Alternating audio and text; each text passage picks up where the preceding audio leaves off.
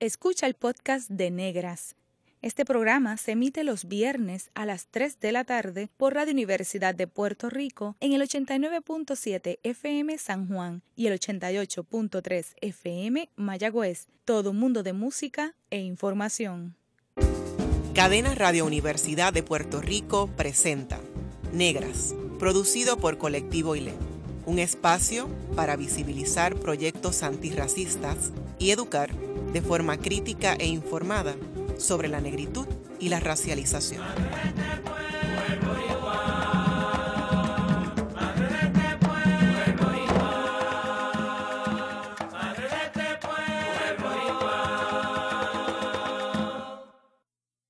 Saludos a toda la radioaudiencia que nos escucha a través de cadena Radio Universidad de Puerto Rico. En esta edición de Negras, dedicada a Celestina Cordero, les saludan Mayra Díaz Torres y Mariluz Franco Ortiz. Hoy en Negras conversaremos sobre el Censo 2020, raza y racismo, junto a María Reinat Pomarejo, Isar Godró, Santiago e Idania Rodríguez Ayuso. Este programa está dedicado a Celestina Cordero Molina, quien recibió de su padre y de su madre su instrucción primaria y también aprendió leyendo libros por su cuenta propia. Solicitó al Cabildo de San Juan la licencia de maestra, pero le fue denegada.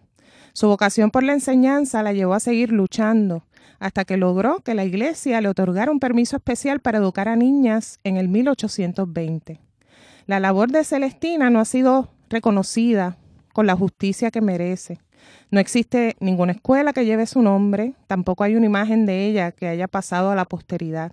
Ella tuvo la valentía y la determinación de seguir adelante y ejercer su labor de maestra para niñas. Ya es tiempo que se le dé el lugar que se merece en la historia de la educación de Puerto Rico, de que aparezca en los libros de historia, no necesariamente bajo la sombra de su hermano, el también maestro Rafael Cordero Molina, sino por su propia gesta educativa, por lograr que las niñas pobres de todas las razas tuvieran acceso a la educación en una época en la que apenas existían escuelas en Puerto Rico, por contribuir al acercamiento entre negras y blancas y abonar el camino quizás para la abolición de la esclavitud en Puerto Rico que tuvo lugar ese 22 de marzo de 1873, 11 años, 11 años después del fallecimiento de Celestina. En honor a la, a la persistencia de Celestina, reconocemos que es importante visibilizar, educar y abrir espacios de diálogo sobre el Censo 2020 y el impacto que éste ha tenido en los conceptos de raza y racismo en nuestro país. Para hablar sobre este tema y su impacto en Puerto Rico, contamos con tres exquisitos recursos a quienes le damos la más cordial bienvenida. María Reinat Pumarejo es cofundadora y codirectora del colectivo ILE. También es adiestradora de People's Institute for Survival and Beyond. Ambas organizaciones se enfocan en la educación y organización antirracista. Fue seleccionada como una de las mil mujeres para la paz por su trabajo antirracista, nominadas conjuntamente al Premio Nobel de la Paz en el 2005 y ganadora del Premio de la Ciudad Guernica por la Paz y la Reconciliación en el 2006. Gracias por Bienvenida. Aquí. La doctora Isar Godró es antropóloga egresada de la UPR y actualmente se desempeña como investigadora en la Universidad de Puerto Rico, recinto de Calley ISAR ha publicado varios artículos y dos libros sobre el tema de la racialización y el racismo en Puerto Rico. Uno de ellos se titula Scripts of Blackness o Libretos de la Negritud y el otro Arrancando mitos de raíz. Este segundo libro es una guía para la enseñanza antirracista de la herencia africana en Puerto Rico, el cual publicó junto a María Reinal Pumarejo, eh, esta servidora y otras colegas. Bienvenida, Isar. Gracias por la invitación, contenta de estar aquí hoy. Qué bueno. Por otro lado, Idania Rodríguez Ayuso es epidemióloga, investigadora y educadora. Sus principales intereses de investigación incluyen la prevención de, de, la violencia, la salud materna e infantil y el abuso de sustancias. Ha liderado proyectos para mejorar la accesibilidad y la calidad de las estadísticas, incluido el análisis de los cambios observados en las estadísticas de mortalidad y su revisión, así como la implementación del instrumento de evaluación de la Organización Mundial de la Salud para el sistema de salud mental.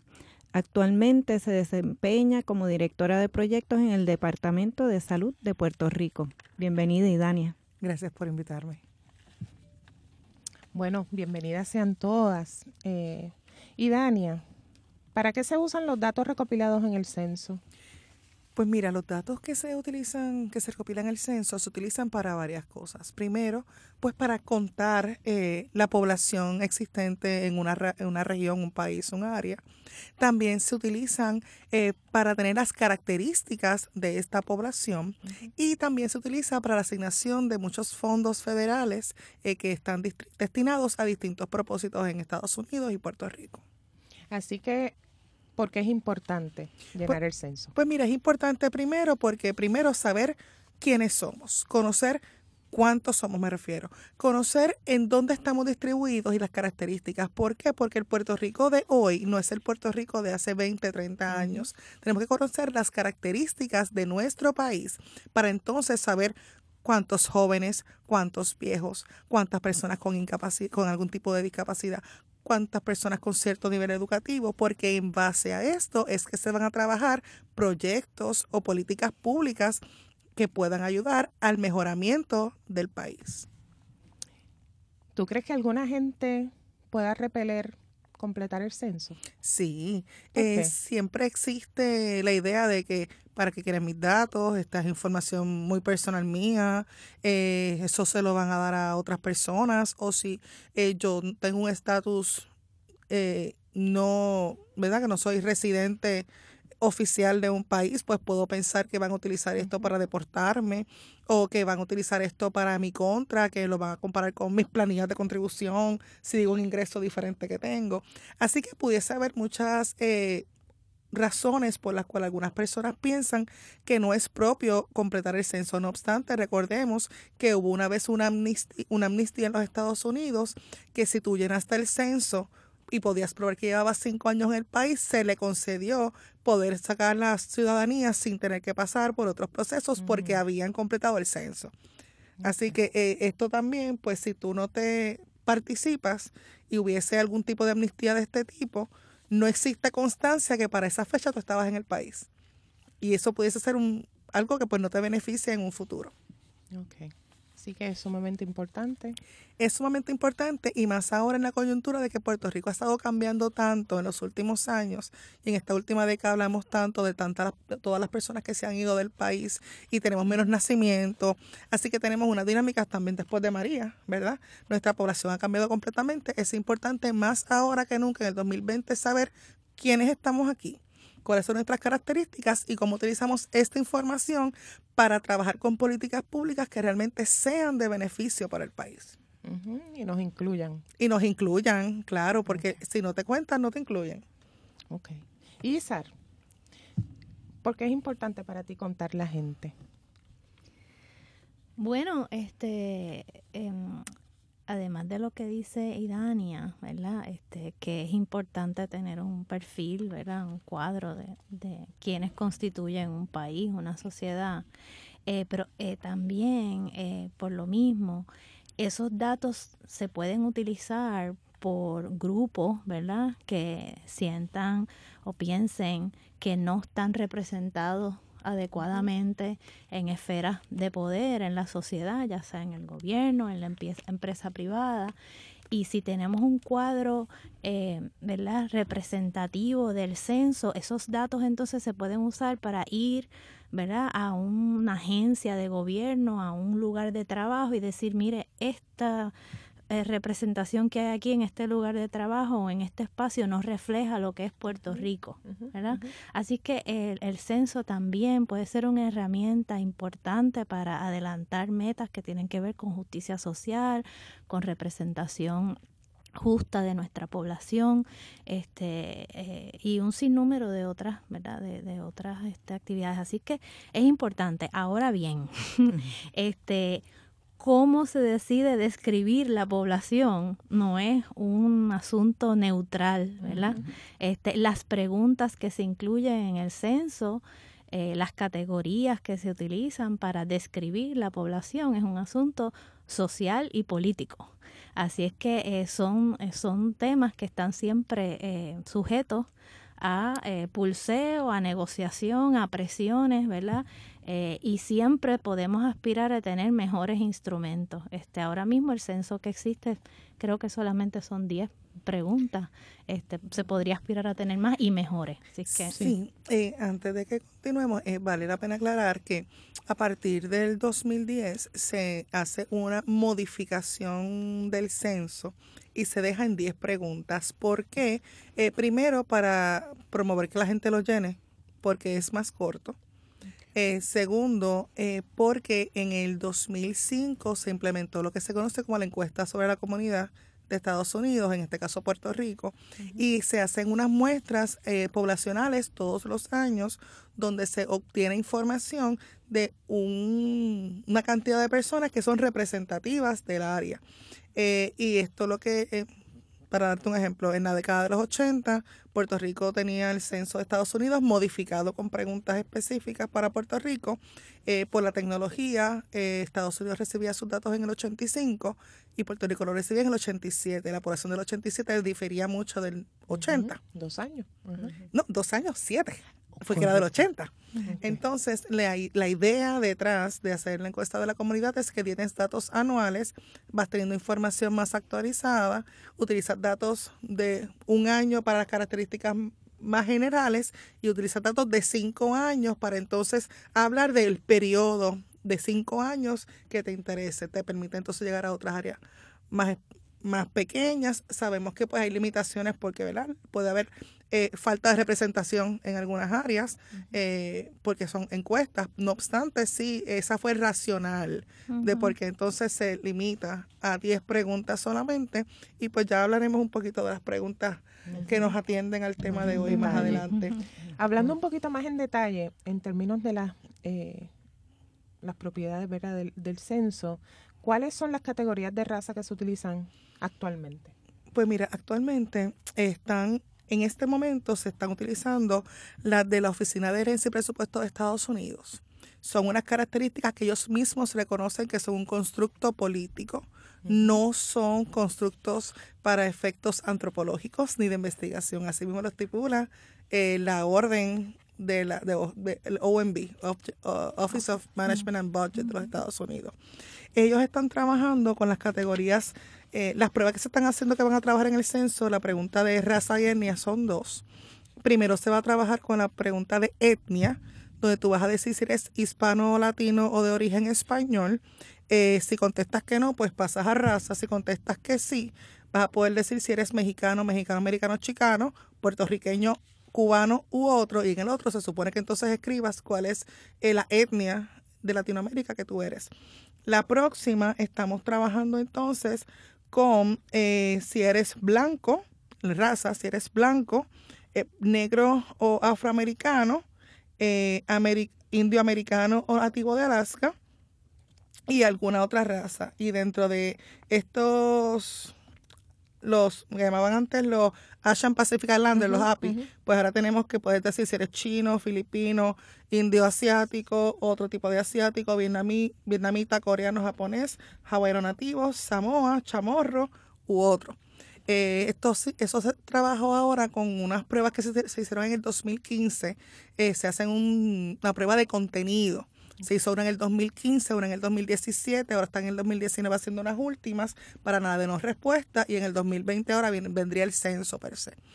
Y dentro de estas pruebas de contenido se trabajan eh, cómo la gente responde mejor a las preguntas, cómo se baja el nivel de missing, ¿verdad? De personas que no contestan.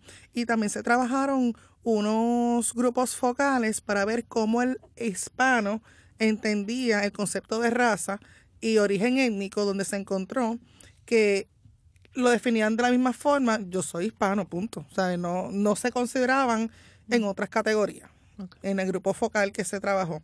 Así que pues se mantiene esa ahora adelante para el 2020 como hispano, que determines el tipo de hispano y se te solicita pues que contestes la otra, pero siempre tenemos que recordar que está el some other race, la otra parte de otra raza, donde entonces nosotros pudiésemos expresar cómo eh, nosotros nos categorizamos. Y es importante recordar que en el censo 2010, el other race, que ellos pensaban que iba a ser mínimo, salió como la tercera raza más prevalente en Estados Unidos.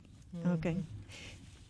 Eh, para beneficio de la radio audiencia eh, y continuar contextualizando la conversación de hoy, es importante que hablemos un poco de alguna información del censo a nivel de Puerto Rico, eh, además de la que ya han eh, provisto nuestras nuestras invitadas. Sabemos que en el censo del 2000 el pueblo puertorriqueño se vio obligado a declarar su identidad racial utilizando estas mismas etiquetas raciales usadas en los Estados Unidos.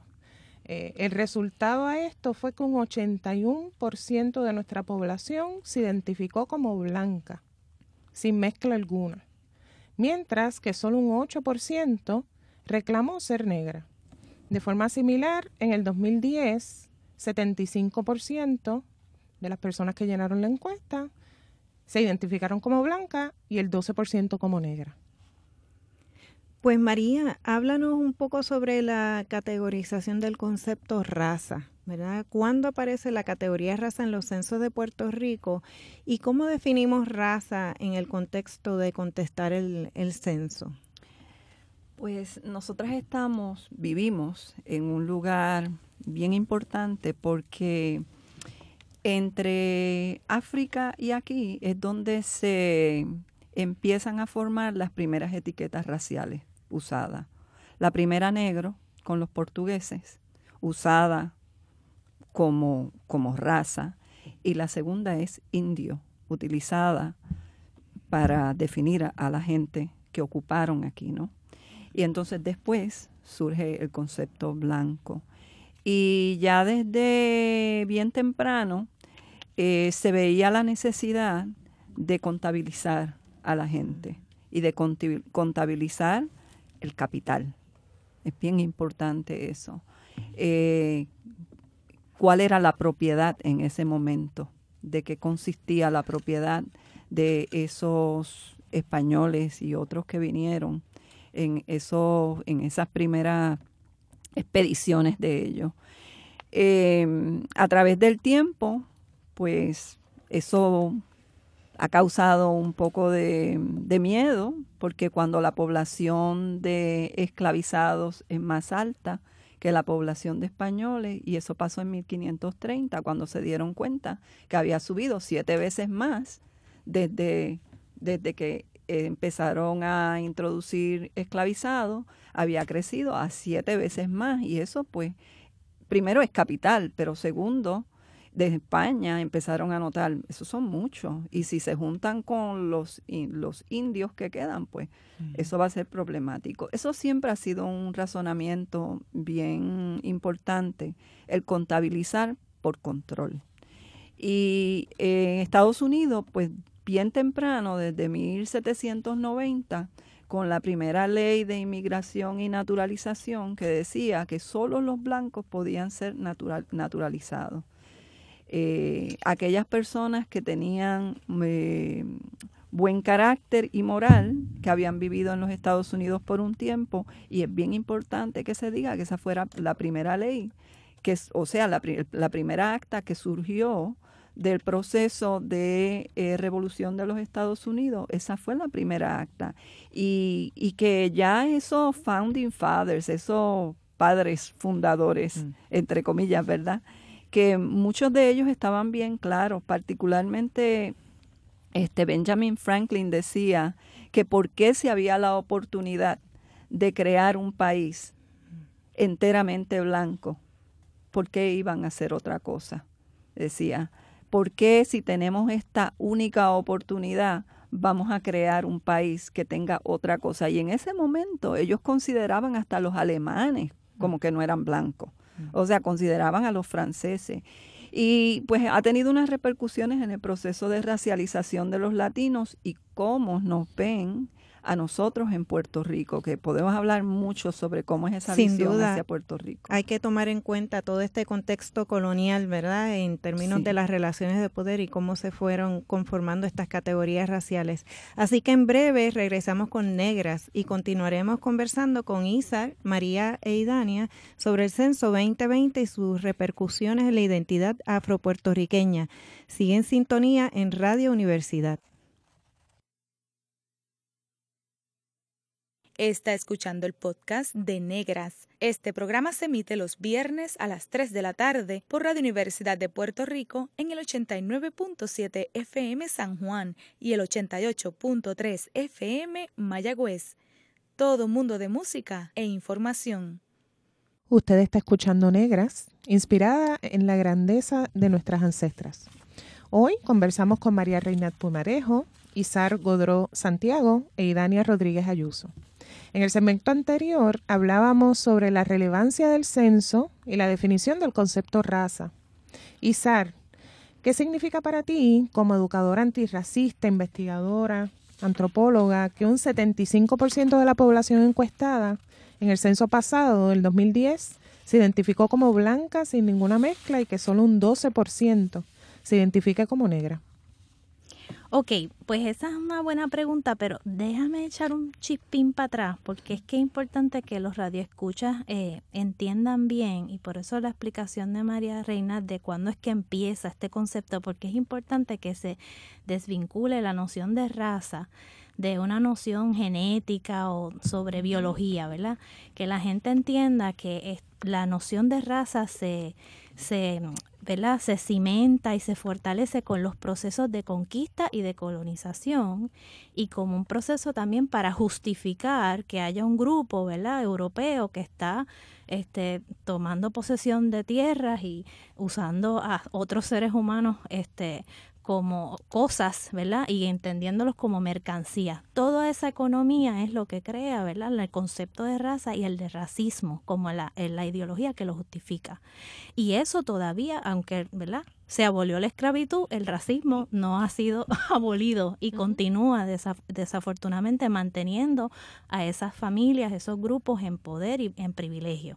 Así es que eh, el, el censo ¿Por qué lo pregunta? Lo pregunta porque también ha habido unos grupos que han dicho yo necesito para contrarrestar este racismo, para, para poder lograr que esté, yo esté representado y que los recursos en, en la sociedad estén equitativamente distribuidos. Yo necesito que el gobierno cuantifique cuántos somos, cuántos, cuántos sabemos que somos negros, cuántos sabemos blancos, cuántos sabemos, para entonces poder tener una herramienta de lucha de justicia social. Y eso vino en los Estados Unidos con el movimiento, sobre todo los derechos civiles, ¿verdad? Antes de eso también se, se contabilizaba la raza por las razones que también María había dicho, como el que contabiliza propiedad este, y mercancía, ¿verdad? O sea, inventario, exacto. O sea, que en distintos momentos esta pregunta se ha estado haciendo por distintas razones. Más, más en, en términos, ¿verdad? De ahora, pues es importante que se haga para una lucha, ¿verdad? De lograr más equidad, una sociedad más justa y eso si no tenemos la información no se puede hacer.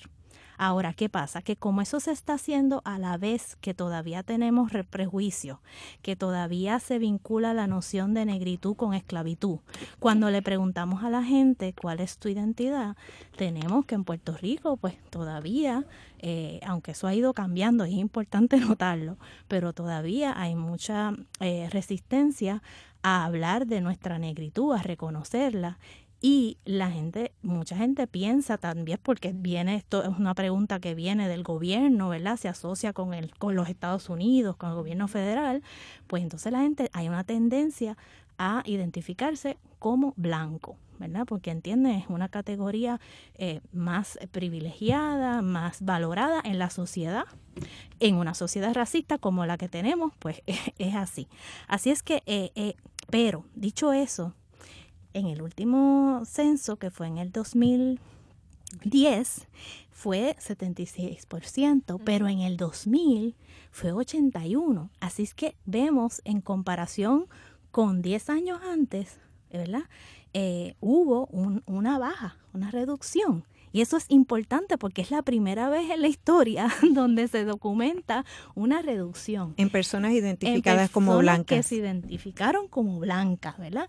Así que uno puede decir, bueno, sí, son 71%, 76% es mucho, pero es menos de lo que había antes. Y entonces, lo más importante aún es que la, en las encuestas que decía Idania, que son del American Community Survey, que son unas, eh, ¿verdad? unas muestras que se van haciendo cada año, cuando tú miras el periodo de los cinco años que culmina en el 2016, las personas que se identificaron como únicamente blancas fueron 69%. Así es que hay todavía menos gente que se está identificando. Como quiera son muchos, porque 69% es mucho, pero hay que ver la tendencia, no se pueden ver los números eh, de manera aislada. Y lo mismo pasa con la categoría de negro, que uno puede decir, bueno, en Puerto Rico pensamos que deben haber más, más debemos haber más de, de, 12%, pero es que el por ciento anterior había sido 8 y ese 8 sube a 12, ¿verdad?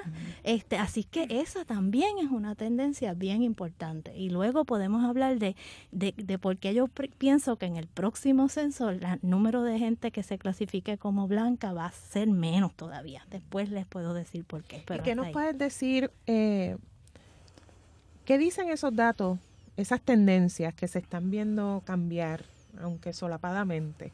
Eh, ¿Qué dice sobre el imaginario racial de las personas de Puerto Rico? Ay, pues dice muchísimo eh, y, y, esto no se puede explicar con un solo factor. ¿Verdad? Este, nosotros tenemos una población que ha estado migrando muchísimo, ¿verdad? Viajando, yendo a, pues, a Estados Unidos, donde se enfrentan con americanos que no nos ven como, blancos, ¿verdad? No importa, ¿verdad? Este, eh, nuestra tez, eh, el hecho de que seamos puertorriqueños, este, pues nos hace automáticamente latinos o hispanos y, dentro de ese imaginario nosotros no somos blancos. Así que eso es un elemento importante en la medida que haya más migración, más ida y venida y nos enfrentemos con ese, con ese ¿verdad? aparato. Eh, metropolitano colonial que nos mira desde el imperio hacia, hacia acá, hacia el Caribe, pues esas nociones de blancura se van cuestionando. Eh, y son nociones que se crearon también en el, bajo el ELA, bajo Luis Muñoz Marín, y la noción de, de esa mezcla, ¿verdad? Y del jíbaro que era blanco y que nosotros podíamos tener como esta burbuja donde éramos, ¿verdad? Este, eh, blancos y la blancura se estiraba como un chicle y todo el mundo podía ser, ¿verdad? Blanco, no, no importa el, la, la tez o la fenotipia, ¿verdad? Ni lo que dijeran los americanos. Pero eso entonces ya se está, se está erosionando. Pero otra cosa bien importante es que, sobre todo recientemente, nuestra condición colonial está a flor de piel, o sea, ya se desenmascaró. María, María se llevó en gran parte, ¿verdad?, del caparacho eh, que existía hacia alguno de que nosotros estábamos en el primer mundo, este, y de que este éramos un país blanco. Además, antes de eso ya tenemos promesa, ya tenemos el caso de Sánchez versus Valle, o sea, hay muchos indicios que están diciendo que somos una colonia. Yo hice una, una encuesta hace poco con, bueno, en el 2010 antes de María, eh, a más de mil personas puertorriqueñas en toda la isla y el 68% dijeron que éramos colonia.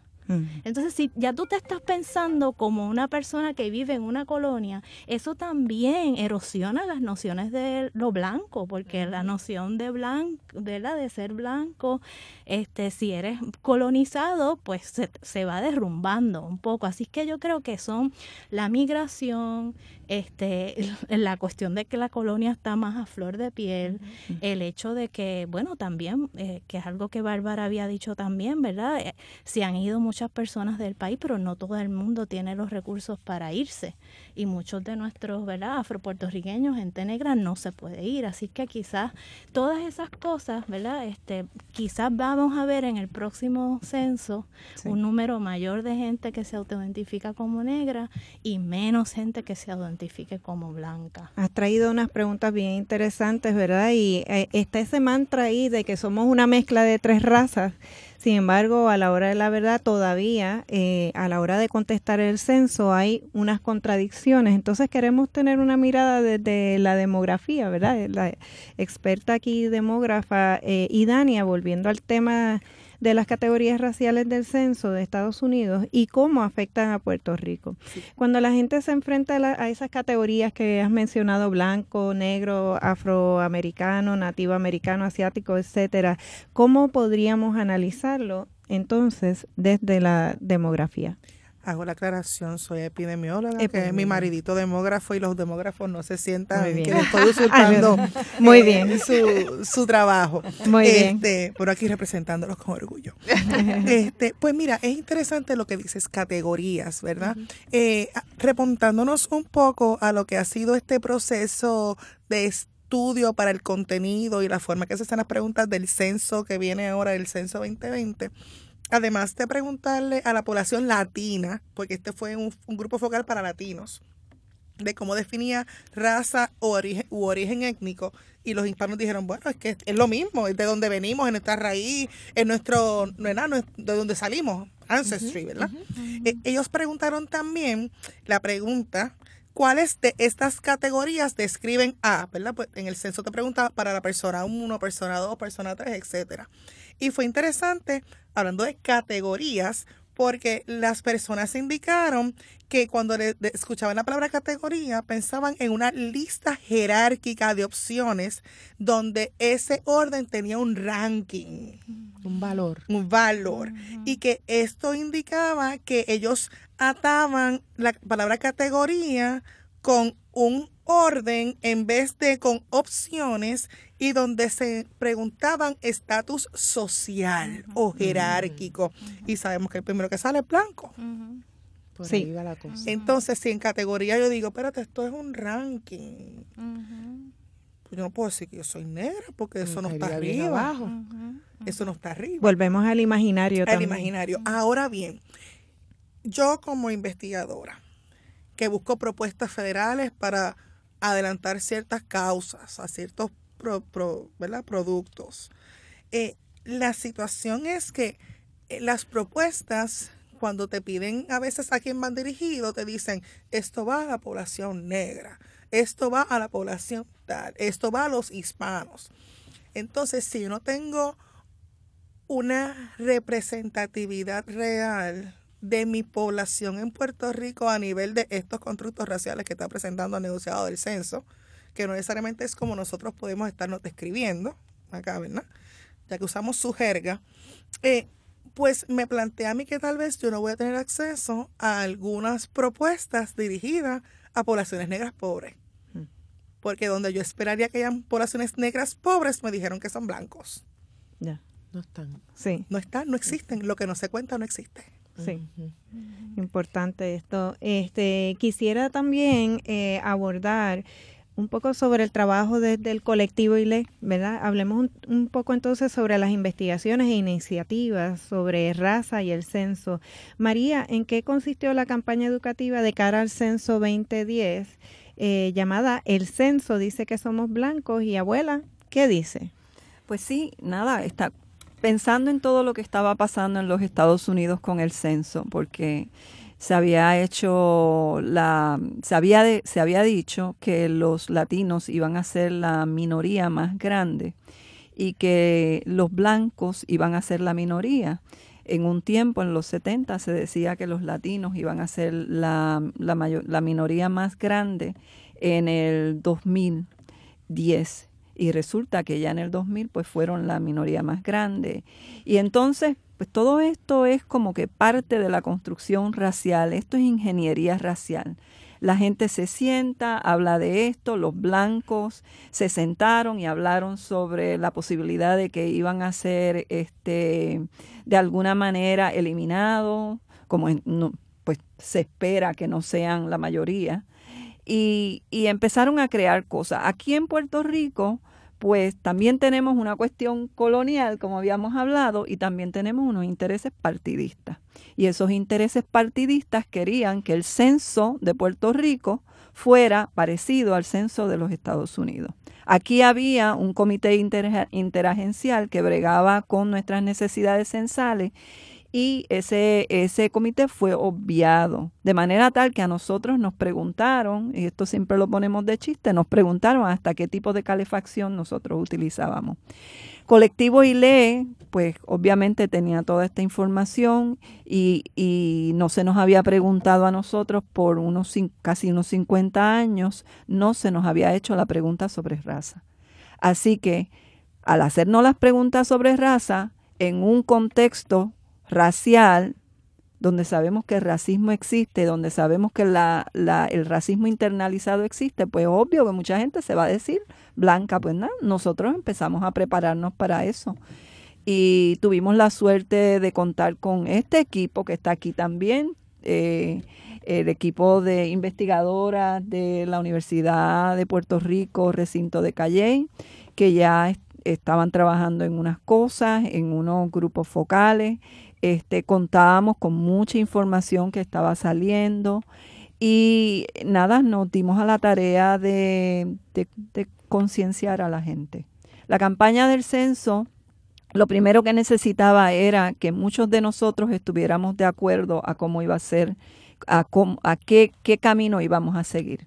Y cuando digo muchas de nosotras, estoy hablando de investigadores, activistas, educadores, gente que ha estado en la calle, que está pendiente de estas cosas. Tuvimos la suerte de poder este, reunirlos, de poder tener unos acuerdos, así que Colectivo ILE se nutrió de todo eso. Así que en nuestro trabajo con mujeres particularmente, todo eso ayudó en los procesos que hicimos. De ahí surgió África en mi piel eh, África en mi ser, si no lo llevas en la piel, lo llevas en el ser. De ahí surgió, surgieron este, esfuerzos, por ejemplo, de ir a distintas partes de Puerto Rico y hablar con las mujeres, clarificar sobre qué es, qué, qué es eh, el concepto, qué quiere decir el concepto raza. Exactamente, porque mucha gente piensa que el censo les está preguntando sobre su humanidad o sobre su biología. El censo es un, es un instrumento político en un contexto racializado y no te está preguntando a ti sobre tu humanidad ni te está preguntando a ti sobre tu biología. Te está preguntando si en este contexto donde blanco es el grupo dominante, donde negro es el grupo más subordinado, te está preguntando si tú perteneces al grupo dominante o no. Y eso es todo. Entonces, pues, pues esto nosotros lo teníamos que discutir con la gente, porque mucha gente piensa que es un issue de lealtad. Estoy llenando el censo y lo tengo que llenar bien y estoy confusa. Bueno, las preguntas son confusas y el racismo es confuso, no tiene que entender eso. Entonces, pues nosotros también, y, y, hablando del imaginario, una de las cosas que en Puerto Rico estaba ocurriendo en los 2000, Puerto Rico no está separado ni ajeno a corrientes que están ocurriendo en el mundo en el mundo y en Latinoamérica, nosotros sabemos que hay un problema, y en los Estados Unidos, de contabilización de las personas negras. Y aquí también. Y eso pues tiene unas repercusiones, como estaba diciendo Isara y tú, Dani, a la hora de eh, crear política pública, se están contando, se está considerando a la gente negra. En los Estados Unidos las personas negras han sido un 12% sólido por mucho tiempo y las estadísticas dicen que solo van a crecer hasta 16. Eso es problemático dado el ambiente genocida que existe en los Estados Unidos. Así que Puerto Rico está dentro de unos movimientos y lo vemos. O sea, hablando de imaginario y qué puede estar eh, influyendo el que muchos puertorriqueños estén diciendo que son negros, pues mira, tú ves muchas, muchas mujeres por ahí vestidas este, con, con, telas africanas y eso fue algo que Colectivo ILE también, tú sabes, le dio por ahí de que examinaran esos símbolos, de que examinaran la historia de nuestros ancestros africanos, de que esa parte de rompecabezas, el currículo no nos estaba dando eso. Así que Colectivo ILE empezó a, a, ir hacia atrás, ¿no? A ir hacia atrás, a estudiar, a que la gente lo entendiera y que no sintiera que solo tenía que solo se podía hablar de sus ancestros negros en términos de haber sido esclavizados, que había que hablar de los de nuestros ancestros negros como, tú sabes, como, como cuentistas, como estrategas militares, como ingenieros, arquitectos, reinas, reyes. Y eso empieza a cambiar las cosas y recordar que muchas veces el censo quien lo llena son las mujeres. Y yo creo que hubo un grupo focal eh, de la Universidad de Calle que en esos días nos dijo exactamente eso.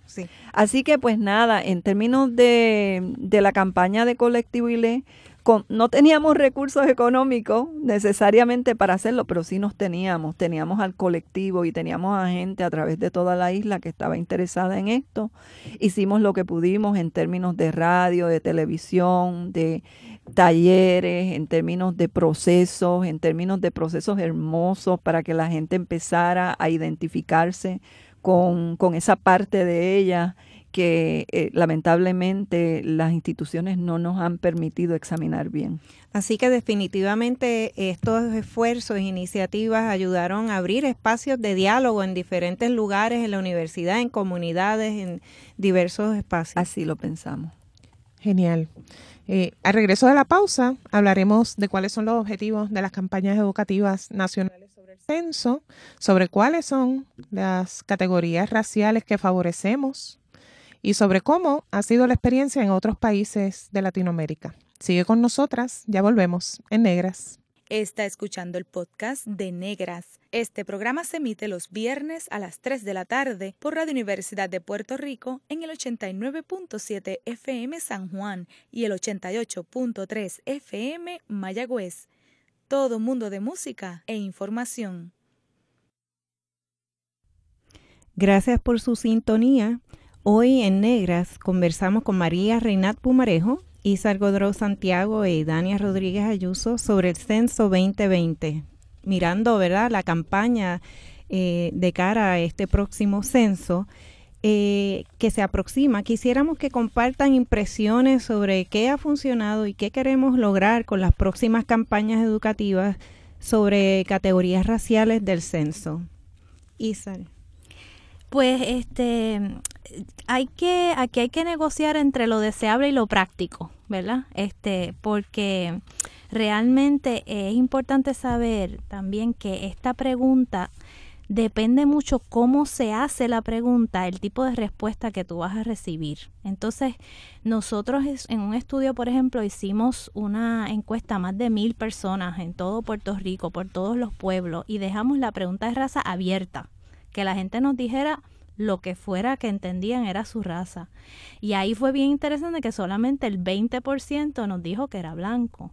Eh, un, número bien distinto a ese 80%, al 76%, significativamente distinto. Y la mitad de esa gente que nos dijo blanco nos decían cosas como blanco hispano, blanco puertorriqueño, o sea, era blanco con un apellido, blanco trigueño, blanco este mezclado, blanco de aquí, e, este bori blanco, ¿verdad? Se había hablado anteriormente, pero esto lo que quiere decir es que hay un imaginario de otro blanco, un gran un blanco norteamericano, ¿verdad? Que, que es la normativa y que ellos están, ¿verdad? Teniendo en cuenta que, que ellos no son ese tipo de blanco, ¿verdad? Así que aquí eh, la pregunta está, idealmente uno quisiera que quizás la pregunta fuera abierta y que la gente pusiera lo que quisiera, pero eso no es práctico porque en términos de, ¿verdad? Contabilizar todas esas contestaciones abiertas, pues no se vuelve este viable, ¿verdad? Así es que hay que tener unas categorías. Así que cuando la gente se enfrente a la categoría, ¿Qué uno puede hacer? ¿verdad? ¿Qué, ¿Cuál es la recomendación ante un instrumento que ya es imperfecto ¿verdad? y que es problemático que nos viene de Estados Unidos? Bueno, yo creo que hay que, ¿verdad? remontándose a lo que han dicho las compañeras, esto es una cuestión de poder documentar quién es el sector privilegiado y quiénes somos los que no estamos ¿verdad? Este, contemplados dentro de ese privilegio racial. Y yo creo que Igual que siempre es importante hacer la pregunta en contexto, póngase usted en contexto. Usted diga, bueno, ¿y qué pasa si yo voy al, al Club Náutico de Ponce? ¿O qué pasa si yo voy al Banco Popular a pedir un préstamo grande? ¿O qué pasa si yo voy a un hotel de cinco estrellas? Cuando yo entre por esa puerta, me van a, van a pensar que yo este, me merezco todos los privilegios que se dan allí o me van a ver como una persona sospechosa.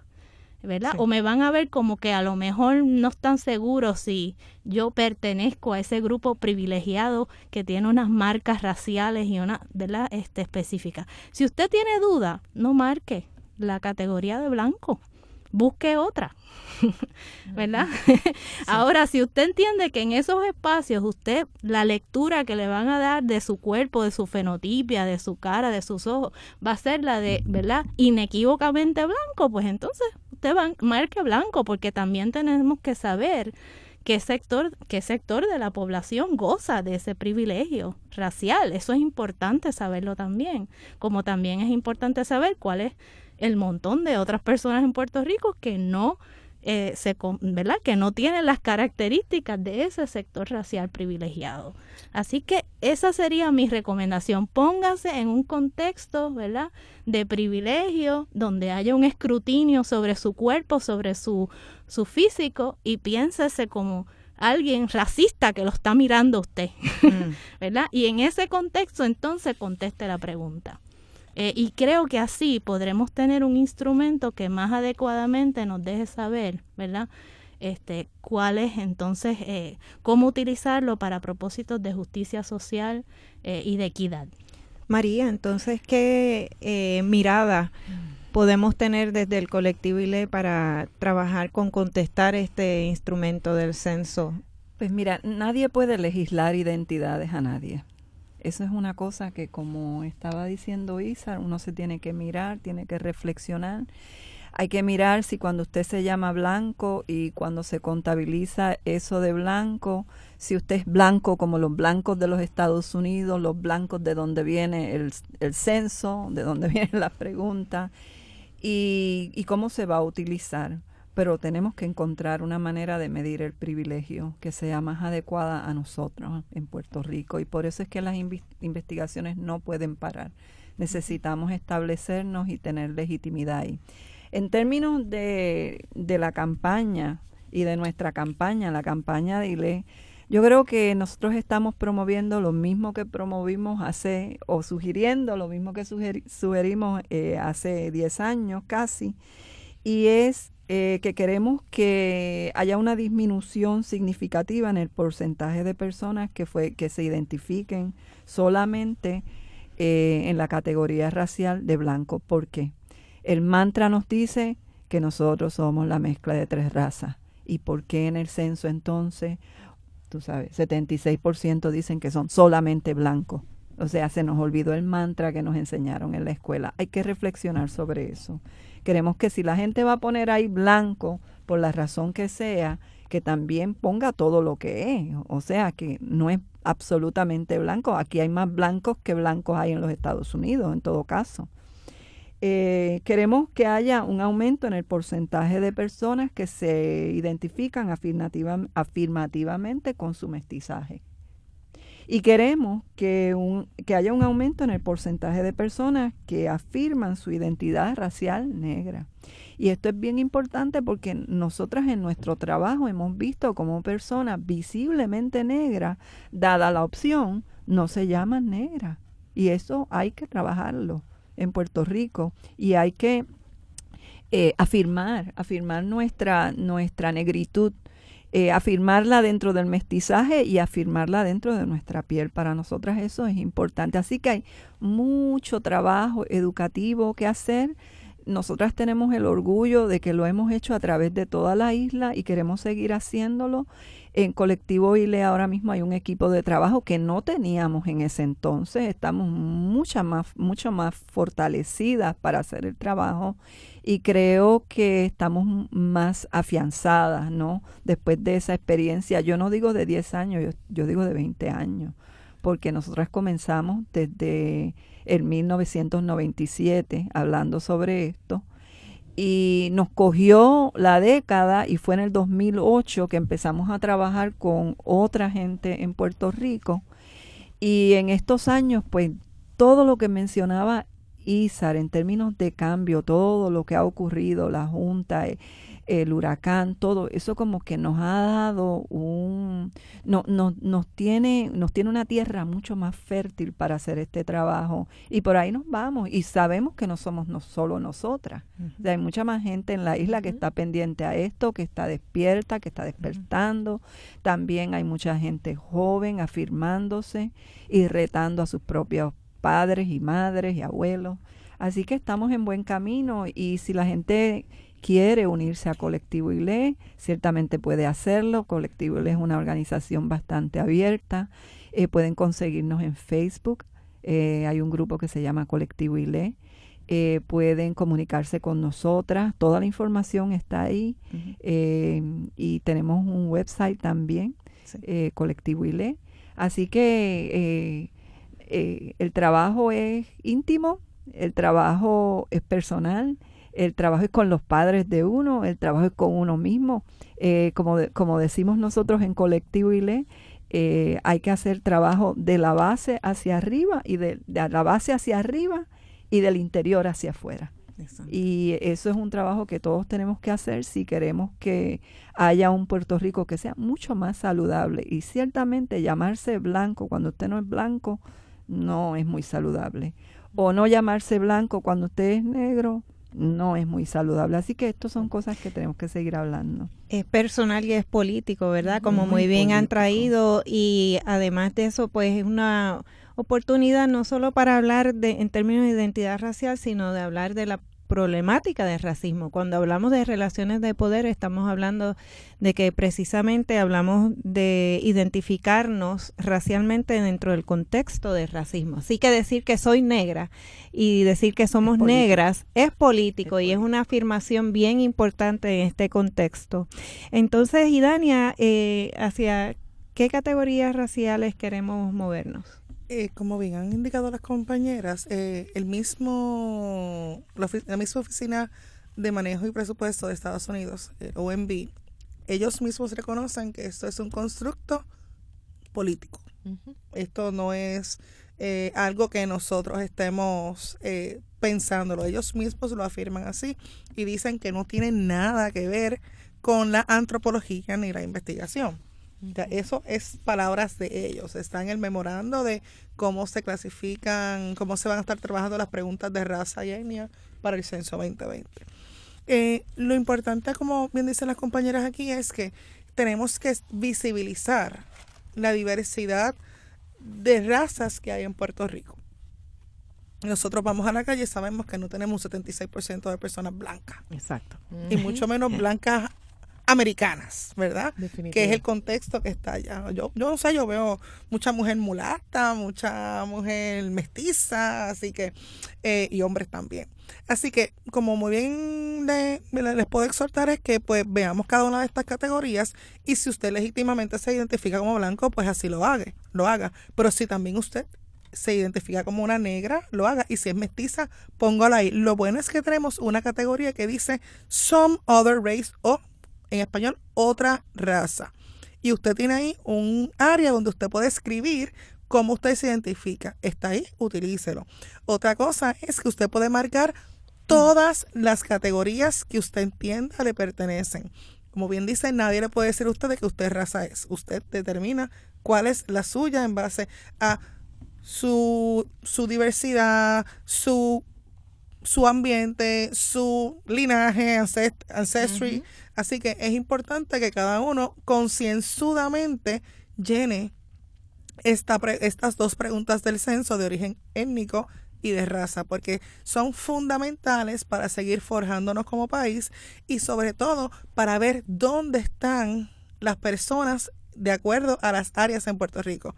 Identificar poblaciones marginadas, dónde están las poblaciones en con pobreza, dónde están estas personas que necesitan ayuda. Eso es vital. Y, cerrando rapidito, eh, en Washington habían, no tiene que ver con raza, pero es para uso del censo, en Washington había un, una política para unos incentivos para personas que eran dueños de hogar de cierta edad en adelante y no lo estaban utilizando. Con datos del censo pudieron ir a las comunidades, orientar a la población y que se beneficiaran de esto. Lo mismo puede pasar aquí con la raza. Muy bien. Muy bien. Eh, queremos agradecer a nuestras invitadas, María, Isar y Dania, por facilitar esta conversación tan relevante y tan importante en el desarrollo de una identidad racial saludable. Ahora los dejamos con un poema de la escritora Yolanda Arroyo Pizarro, Todes Nosotres. Ahora que veo las olas cara a cara, ahora que mi cuerpo se vuelve gelatinoso, y observa de frente al océano boca que se tragó a mis ancestras. Ahora que soy con vileza, que soy oricha, que soy pulpa negra salida del Atlántico, grieta de mi abuela. Ahora que he estado tanto tiempo desnuda sobre el agua, mirando una ventana de fantasmas. ahora que mis lágrimas desde cubierta caen al mar en directo sin mediadores, sin metáforas, con la simbiosis de saberme herida y provocada para siempre desde lo alfa. Ahora las veo. Son muchas las cuerpas de nuestra otredad. Ahora son ellas nosotros, son ellas, son afros acolchonados llenos de sal. Las veo, parecen aletas de cetáceos indistinguibles, pero son sacerdotisas, guerreras, paridoras, besadoras, amamantadoras, amantes, hermanas, esposas, criadoras, curanderas, yerberas, alborotadoras, cantantes, mártires, asesinas, embelequeras, acariciadoras, brujas, médicas, bailadoras, son todas oscurísimas, todas oscurísimas, algunas temerosas, y van a perder la vida. Van a ahogarse, lo sé, y lloran, sollozan sin el abrazo, sin la mano tomada para pasar acompañadas, sin el urioré de los hombros, en la más abismal soledad de agua, en el más cruento y sonoro ahogo, y desde este encuentro mío con sus ojos, aquí en Artamar, las venero, las acompaño, aquí en altamar me hundo, en este altar mar con ellas, mis negras, impunemente arrancadas. Agradecemos a Luis Lugo por acompañarnos como técnico en esta edición de Negras. Recuerden sintonizar Negras el próximo viernes a las 3 de la tarde. Feliz viernes a todos. Cadena Radio Universidad de Puerto Rico y Colectivo ILE presentaron Negras, asumiendo nuestro justo lugar como forjadoras de cambio.